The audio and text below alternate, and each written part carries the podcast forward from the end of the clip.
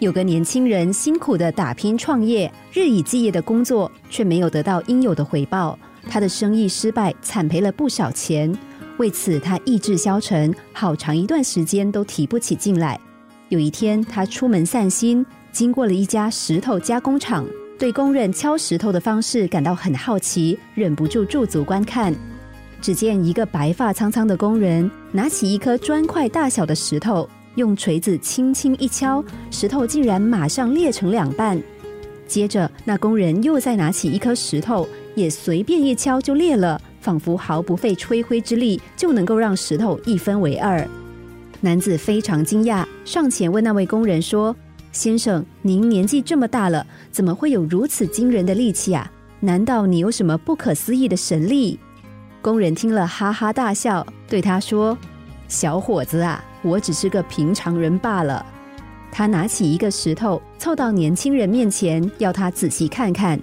年轻人这才发现，那状似完整的石头上，其实已经预先敲了一排的小孔。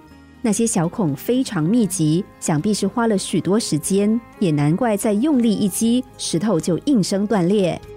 工人仿佛看穿年轻人的心事一样，微笑的对他说：“让石头裂开的。”其实不是一次成功的敲击，而是在他之前那一百次不成功的敲击呀。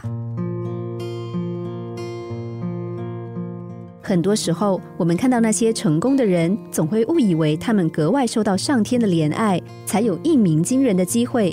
殊不知，他们其实早就像鸭子划水一样，默默努力了许久。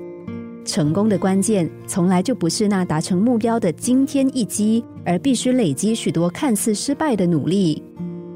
记得小时候是怎么学会骑脚踏车的吗？过程中，我们总是一面摔跤，一面羡慕的看着其他已经学会骑脚踏车的孩子。我们一度打从心底怀疑自己是不是永远都无法成功，只会不断的摔跤。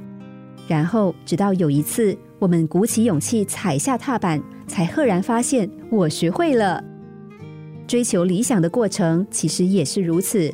成功也是需要反复练习的。